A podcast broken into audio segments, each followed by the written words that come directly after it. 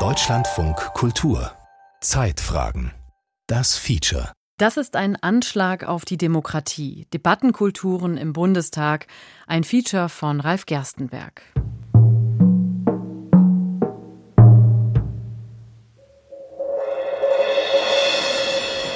Herr Präsident, meine Damen und Herren, ich bin in einer Zeit groß geworden, in den 80er Jahren, in denen es äh, nicht opportun war seitens der Eltern, dass das Fernsehen ein Bestandteil der Erziehung ist. Das Einzige, was ich wirklich gucken durfte, waren Bundestagsdebatten in voller Länge. Und es hat mich fasziniert. Das war großes Theater, das war Theatrium Mundi. Ich sage die Wahrheit. Und wenn ich mich irre, sage ich das auch. Aber Sie sind Leute, die können nur andere mit Füßen treten. Das kriegen Sie nicht fertig. Das kriegen Sie nicht fertig. Mann, hampeln Sie doch nicht so herum. Sie sind doch Geschäftsführer und nicht Geschwätzführer. Wir haben ja nicht mehr die Zeit der 50er, 60er Jahre. Das waren ja nur noch Auseinandersetzungen mit Strauß und Wehner und Brandt und Schmidt und Kiesinger oder Adenauer, da war ja noch was los. Das war eine andere Zeit. In gewisser Hinsicht verbeamtet der Bundestag auch. Unsere Wirtschaft ist stark, unser Arbeitsmarkt robust. In vielen Branchen werden sogar Fachkräfte regelrecht gesucht. Das heißt, man kann sagen, Deutschland ist in diesen Monaten in guter Verfassung. Weder Frau Merkel noch Herr Scholz sind die Menschen, die in der Lage sind, rhetorische Pyrotechnik zu zünden, um es mal so auszudrücken. Der Bundestag hat ein echtes Problem mit seinen Debatten, weil entscheidende Debatten gar nicht geführt werden.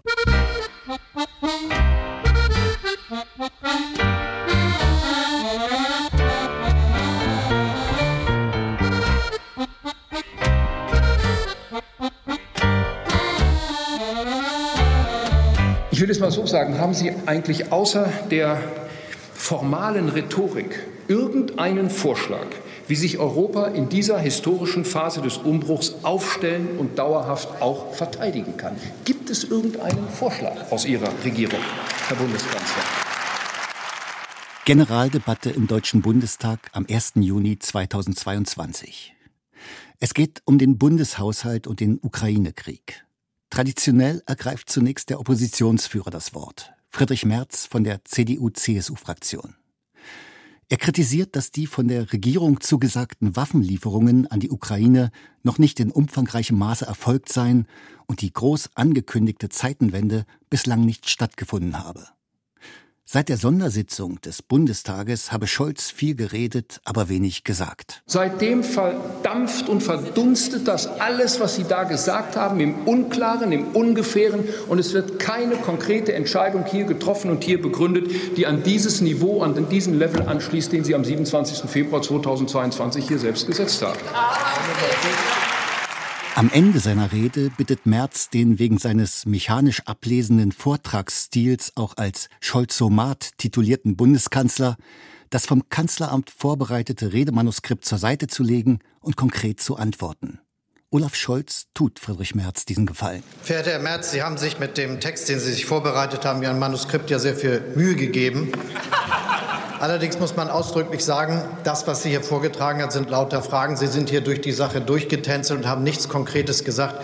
More Beef wäre wirklich sehr vernünftig gewesen.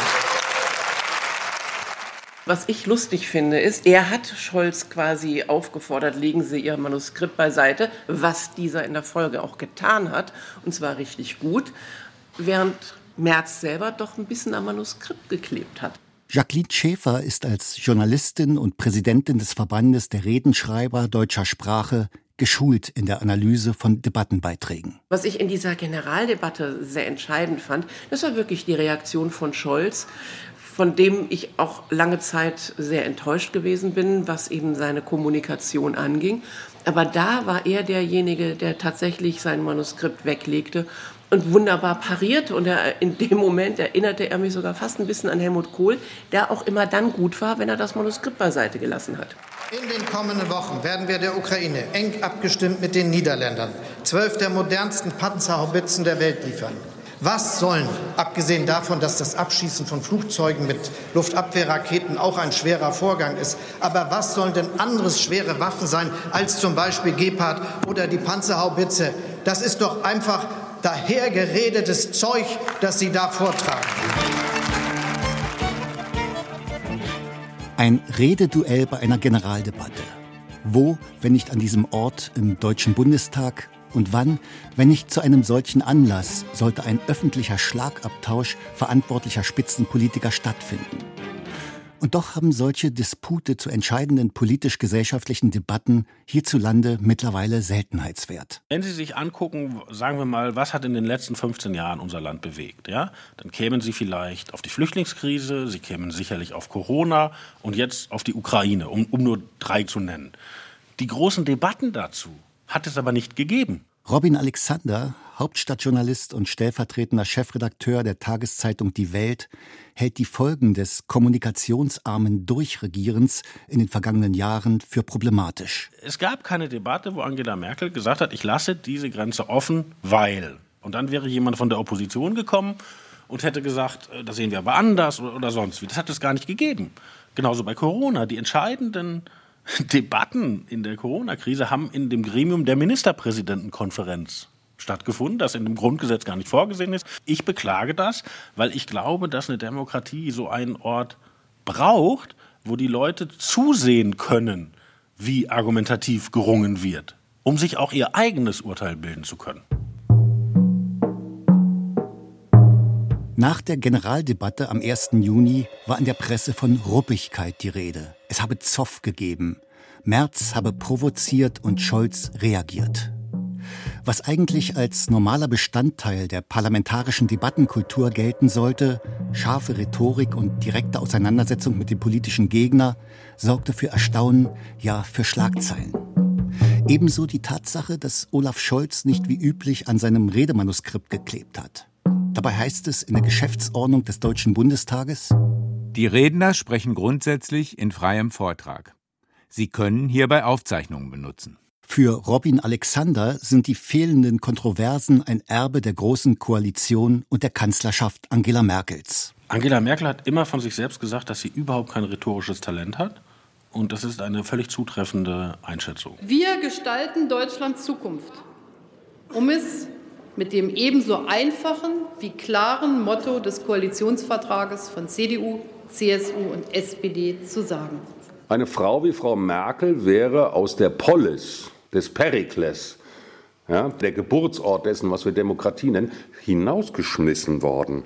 Der Autor und Journalist Jürgen Roth hat für diverse Hörbücher zur Rhetorik im Deutschen Bundestag hunderte von Bundestagsreden gehört und gesehen leider auch einige von Angela Merkel, wie er sagt. Und wenn Sie versuchen, diese Reden tatsächlich zu verstehen, während sie in einer fast kafkaesken Weise äh, verzweifeln, weil dahinter nichts steckt, gar nichts.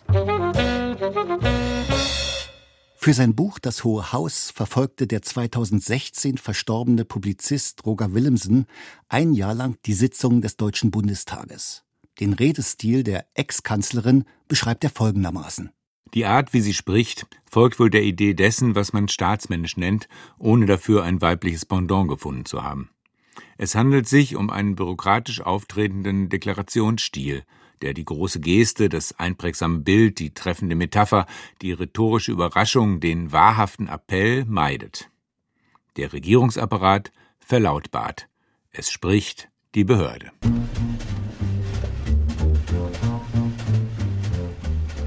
In der noch jungen Bundesrepublik war der Umgang mit dem politischen Gegner nicht gerade zimperlich. Diffamierungskampagnen gehörten zum Repertoire der politischen Auseinandersetzung. Es wurde verbal ausgeteilt, was das Zeug hielt. Im Bundestagswahlkampf 1957 attackierte Bundeskanzler Adenauer die Sozialdemokraten, wo es nur ging.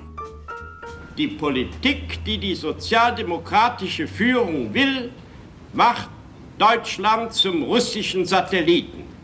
Der Sozialdemokrat Wolfgang Erler entgegnete wutentbrannt. Meine Damen und Herren, wer in einem demokratischen Staatswesen sagt, die einzige andere große Partei, um die es in Wahrheit geht, die dürfe niemals an der Macht teilhaben, der beansprucht damit für seine Partei das Recht der Alleinherrschaft für immer. Das ist ein Anschlag auf die Grundprinzipien der freiheitlichen Demokratie.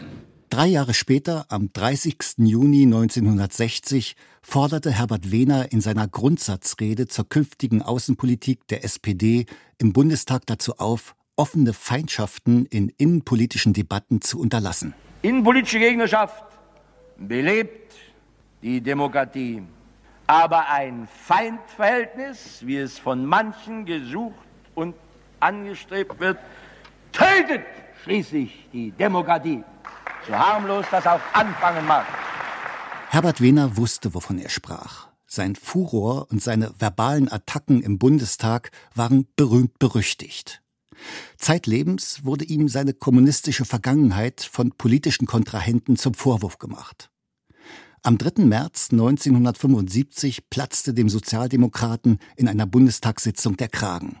In Richtung der CDU-CSU-Fraktion sagte oder besser schrie er Wenn Sie das Wort Marxist hören, geht's Ihnen so, wie Goebbels damit operiert hat. Nichts anderes, nicht? Sie sind nämlich genauso dumm in dieser Frage, wie jener war, nur war er ganz jesuitisch raffiniert. Herr Abgeordneter, Herr Abgeordneter, ich rufe Sie dafür zur Ordnung. Was hat er den Kollegen und den Kontrahenten alles an den Kopf geworfen? Sie Salatöl, sie geistiges Eintopfgericht und ähnliche Dinge. Da hat er dermaßen ausgeholt, dass er die CDU-CSU-Fraktion als eine Versammlung von geistigen Terroristen bezeichnet hat. Und daraufhin ist die CDU-CSU-Fraktion komplett aus dem Bundestag ausgezogen. Das ist der Nachteil derer, die rausgehen. Sie müssen wieder reinkommen. Sage Ihnen Prost, weil Sie wahrscheinlich dahin gehen.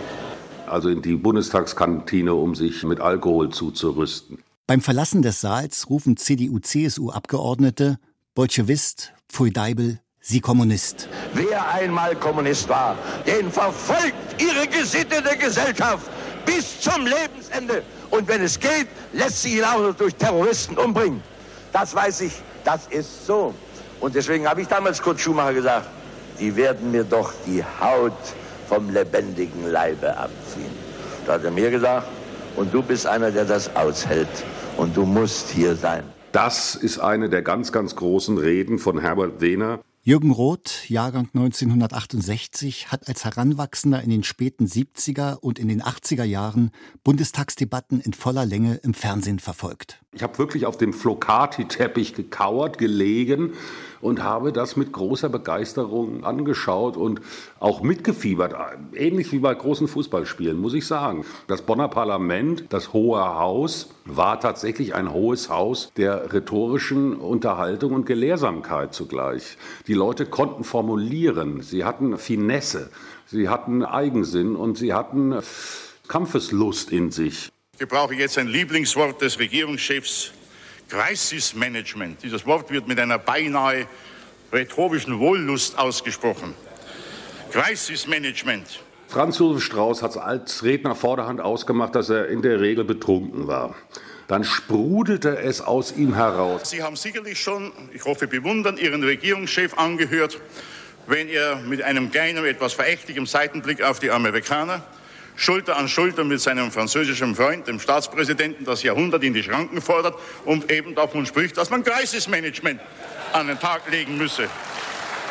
Die rhetorische Rede, die politische, die öffentliche Rede bedarf immer der Plastizität, denn man will überzeugen, überreden, für sich einnehmen und das konnte Strauß natürlich äh, ganz, ganz fantastisch.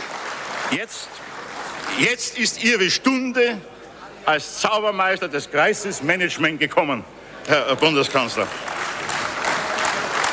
Und der Zustand der Regierungsparteien, vor allem der SPD, und die Problematik der Koalition bieten dazu die günstigst denkbaren Voraussetzungen. Auch der hier attackierte Bundeskanzler Helmut Schmidt zählt für Jürgen Roth zu den großen Rednern der Bonner Republik. Nicht umsonst trug er einen derben Spitznamen. Schmidt-Schnauze wurde er genannt, ich glaube von Rainer Barzel. Es gibt Reden von dem jungen Bundestagsabgeordneten Schmidt aus den 50er Jahren, in denen er gegen die Wiederaufrüstung so vehement und ausufernd und aggressiv gesprochen hat, dass es ihnen die Schuhe auszieht. Wenn Sie von der Einigkeit der NATO reden, dann meinen Sie Atombomben für die Bundeswehr. Und wenn Sie von Atomwaffen für Ihre Bundeswehr sprechen, dann meinen Sie militärische Macht, nichts als die Macht und die Macht um ihrer selbst willen. Legen Sie endlich Ihren deutschen Größenwahn, Ihren deutschnationalen Größenwahn ab. Wir sind entschlossen, die Sicherheit der Bundesrepublik Deutschland und den Zusammenhalt der deutschen Nation zu wahren. Der Redestil von Schmidts Vorgänger im Kanzleramt, Willy Brandt, war ebenfalls unvergleichlich. Die Freiheitsrechte und den Wohlstand unseres Volkes zu erweitern. Brandt war ein Künstler der Pausensetzung. Dieses Ich will hier mal sagen, drei Sekunden Pause. Also er wusste das Pathos zu bedienen, während Wehner und Strauß eher die Angriffsredner waren. Wir wollen mehr Demokratie wagen. Brandt hatte gute Berater. Sein Hauptredenschreiber war Klaus Harprecht. Der hat ja diese berühmte Formulierung erfunden, wir wollen mehr Demokratie wagen. Er war sehr, sehr wirkungsbewusst, aber das ist die Kunst der politischen Rhetorik. Man muss auf Wirkung aus sein, sonst braucht man nicht zu reden in einem Parlament oder vor der Öffentlichkeit.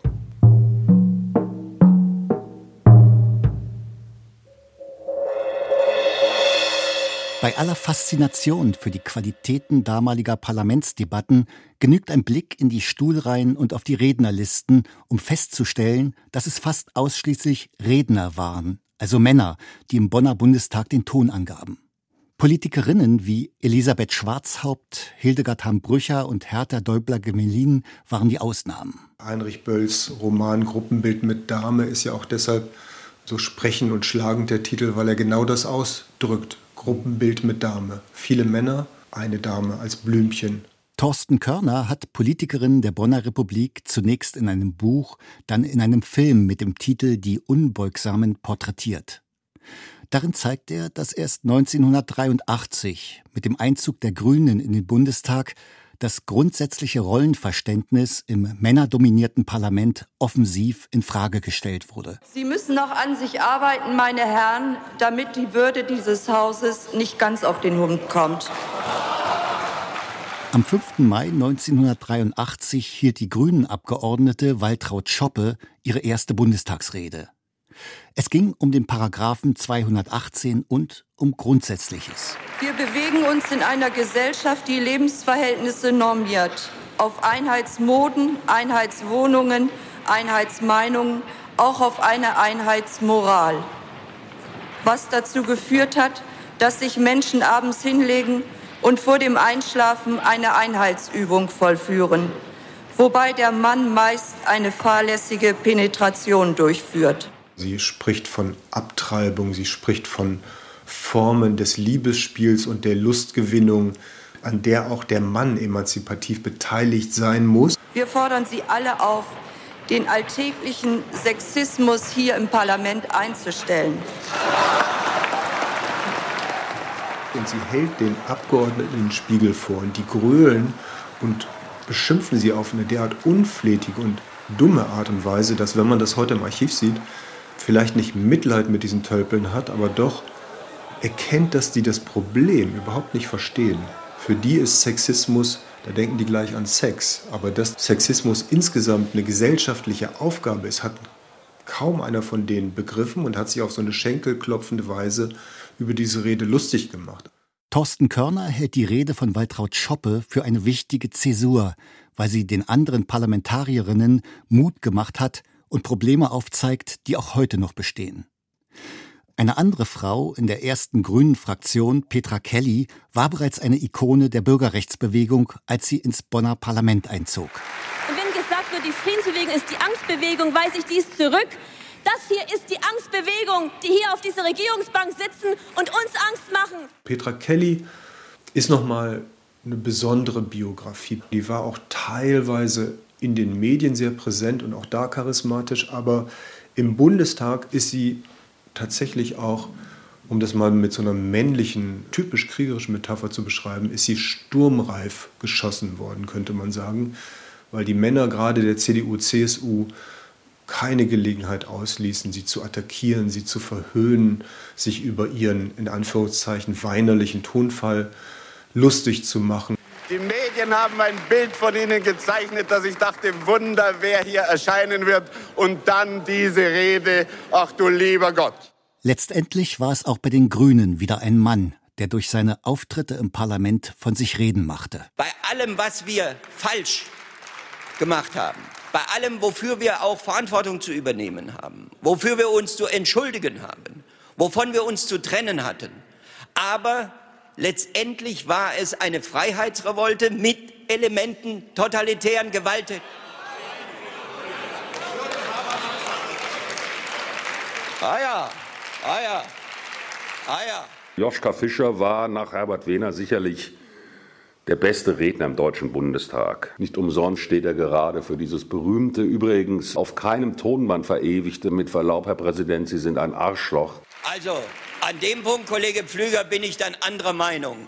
Es hatte totalitäre, es hatte gewalttätige Elemente, zu denen ich persönlich auch zu stehen habe. Aber 68 und das Folgende hat zu mehr Freiheit in diesem Land und nicht zu weniger Freiheit geführt. Das ist meine Haltung bis heute.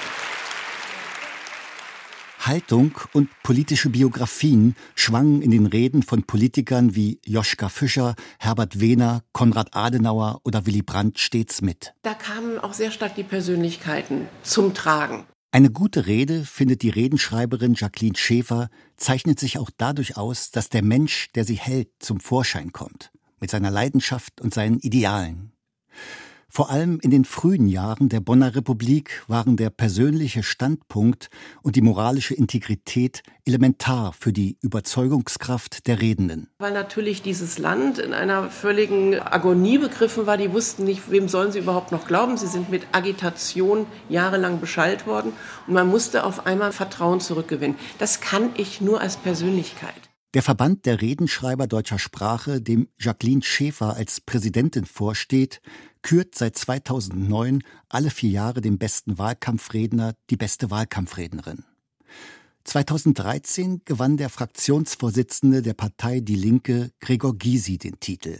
Auch eine starke Persönlichkeit. Also ich finde, das Auswärtige Amt könnte umbenannt werden in ein Aufrüstungs-, Waffenexport- und Sanktionsministerium. Denn all das geht ja von dieser Politik aus. Gregor Gysi, der hat dieses Logos, Ethos, Pathos, diese drei Grundsäulen der klassischen Rhetorik, die hat er drauf. Der hat den Inhalt, das Logos, das Belehren, Dokere, der hat aber auch dieses Dialektare, das ja, Erfreuen, Unterhalten. Und er hat auch immer etwas, was Werte anspricht in Reden. Das ist das, worauf wir Menschen reagieren. Gregor Gysi spricht direkt ins limbische System. Also wichtig ist mir, dass die Zuschauerinnen und Zuschauer, dass die was mitnehmen aus meiner Rede dass ich irgendein Argument habe, was sie überzeugt, was vielleicht auch dann den Zeitgeist ein kleines Stück verändert. Dass ich die CDU-CSU-Bundestagsfraktion nicht überzeugen kann, das weiß ich vorher. Deshalb ist das andere mein eigentliches Ziel. Gregor Gysi ist ein Meister der freien Rede. In seinem Buch Das Hohe Haus schrieb Roger Willemsen über Gysi: Er kommt von außen. Seine Position ist hoffnungslos. Deshalb spricht er gut, ohne die realpolitische Vernebelung, die die Koalitions- und Lobbyarbeit so mit sich bringt. Er ist der Typus des Parlamentariers, der das Richtige immer wieder vergeblich gesagt hat. Das hat seine Intelligenz geschärft. Sie, Frau Bundesministerin, haben in Bezug auf den Krieg Russlands gegen die Ukraine die Befürchtung geäußert, dass unsere Bevölkerung, ich zitiere Sie wörtlich, kriegsmüde wird. Was wäre denn die Alternative? Soll die deutsche Bevölkerung etwa kriegsbegeistert werden? In seiner Rede vom 1. Juni 2022 über wertebasierte Außenpolitik greift Gregor Gysi Annalena Baerbock direkt an. Die Außenministerin spielt nervös mit dem Kugelschreiber, während der linken Politiker genüsslich Karl Kraus zitiert. Der sagte, kriegsmüde, das ist das dümmste von allen Worten, die die Zeit hat. Kriegsmüde sein, das heißt müde sein des Mordes, müde des Raubes, müde der Lüge, müde der Dummheit, müde des Hungers, müde der Krankheit, müde des Schmutzes, müde des Chaos. War man je zu all dem frisch und munter? Ich sage Ihnen, die Mehrheit unserer Bevölkerung ist friedliebend und deshalb immer kriegsmüde. Ein Zitat, das sitzt und die rhetorische Unbedarftheit der politischen Kontrahentin bloßstellt. Gregor Gysi hat etwas, was auch Joschka Fischer damals hat. Der kann Selbstironie. Herr Bundestagspräsident, wissen Sie was? Ich werde mir jetzt mal notieren, wann Sie Geburtstag haben. Und dann werde ich Ihnen eine neue Uhr schenken. Ich muss Ihnen Folgendes erklären. Es gibt hier Leute, die reden elf Minuten. Das kommt mir dann wie eine halbe Stunde vor. Und bei mir rennt Ihre Uhr immer. Ja, Aber ich danke Ihnen trotzdem. Alles Gute.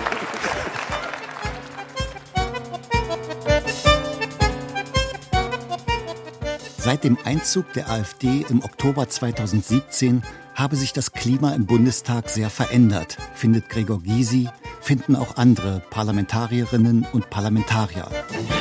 Das kollegiale Miteinander der Abgeordneten über Parteigrenzen hinweg sei gestört.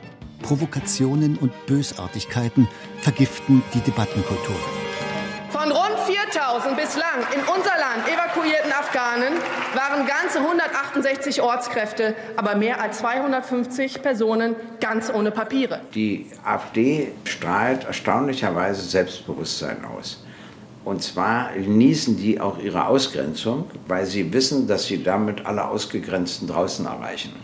Und damit sie ausgegrenzt werden, müssen sie auch immer wieder provozieren. Darunter bereits abgeschobene Straftäter, polizeibekannte Kriminelle, Vergewaltiger, Kinderschänder, Islamisten, die auf Staatskosten geholt wurden und infolge des neuerlichen Abschiebestopps auf unabsehbare Zeit bleiben werden. Oft haben Sie AfD-Reden, wo die Redner eigentlich ohne jeglichen Höhepunkt einfach so ihr Argument machen. AfD-Reden seien oft so gestaltet, beobachtet der stellvertretende Weltchefredakteur Robin Alexander, dass deren Inhalte in sozialen Medien rasch Verbreitung finden. Und dann haben sie vielleicht 20, 25, 30 Sekunden, wo eine wahnsinnige Schärfe reinkommt, eine wahnsinnige Verletzung, eine gewollte Verletzung und dann schreien alle anderen im Bundestag auf. Und das ist so angelegt, dass das später für Social Media geschnitten wird, damit die ihrem Publikum zeigen können, hier haben wir es mal allen gezeigt und der Aufschrei der anderen ist dann sogar der Beleg, dass es angeblich funktioniert hat. Und wo ich die Zwischenrufe hier von ganz rechts höre. Sie werden, Sie werden möglicherweise, hören Sie mir kurz zu, jetzt ist es interessant. Für einen neuen Stil in der parlamentarischen Redekultur steht Wirtschaftsminister Robert Habeck, der in Umfragen immer wieder an der Spitze der Beliebtheitsskala steht. Er spitzt seine Thesen nicht zu, er belehrt nicht, sondern erklärt und zeigt eigene Zweifel. Deswegen ist die Korrektur, die die Bundesregierung gemacht hat, also die Bereitschaft, Waffen zu liefern, richtig. Sie ist richtig, aber ob sie gut ist, das weiß heute keiner. Und ich weiß es auch nicht. Und ich habe mich ja immer sehr offen dafür gezeigt, diesen Schritt zu gehen. Habeck dichtet sich nicht ab durch Alternativlosigkeit, durch Suggestion von Sachzwang, durch Vorlesen von Referentenpunkten, sondern er wiederum stellt sozusagen sein eigenes Überlegen dar. Also er, er macht sein Argument und spricht immer das Gegenargument mit und gibt dem Publikum die Chance, ihm sozusagen beim Abwägen zuzuschauen. Insofern mag Habeck ein Indiz dafür sein, dass die politische Kommunikation in der heutigen Gesellschaft ein anderes Niveau hat als in früheren Jahrzehnten.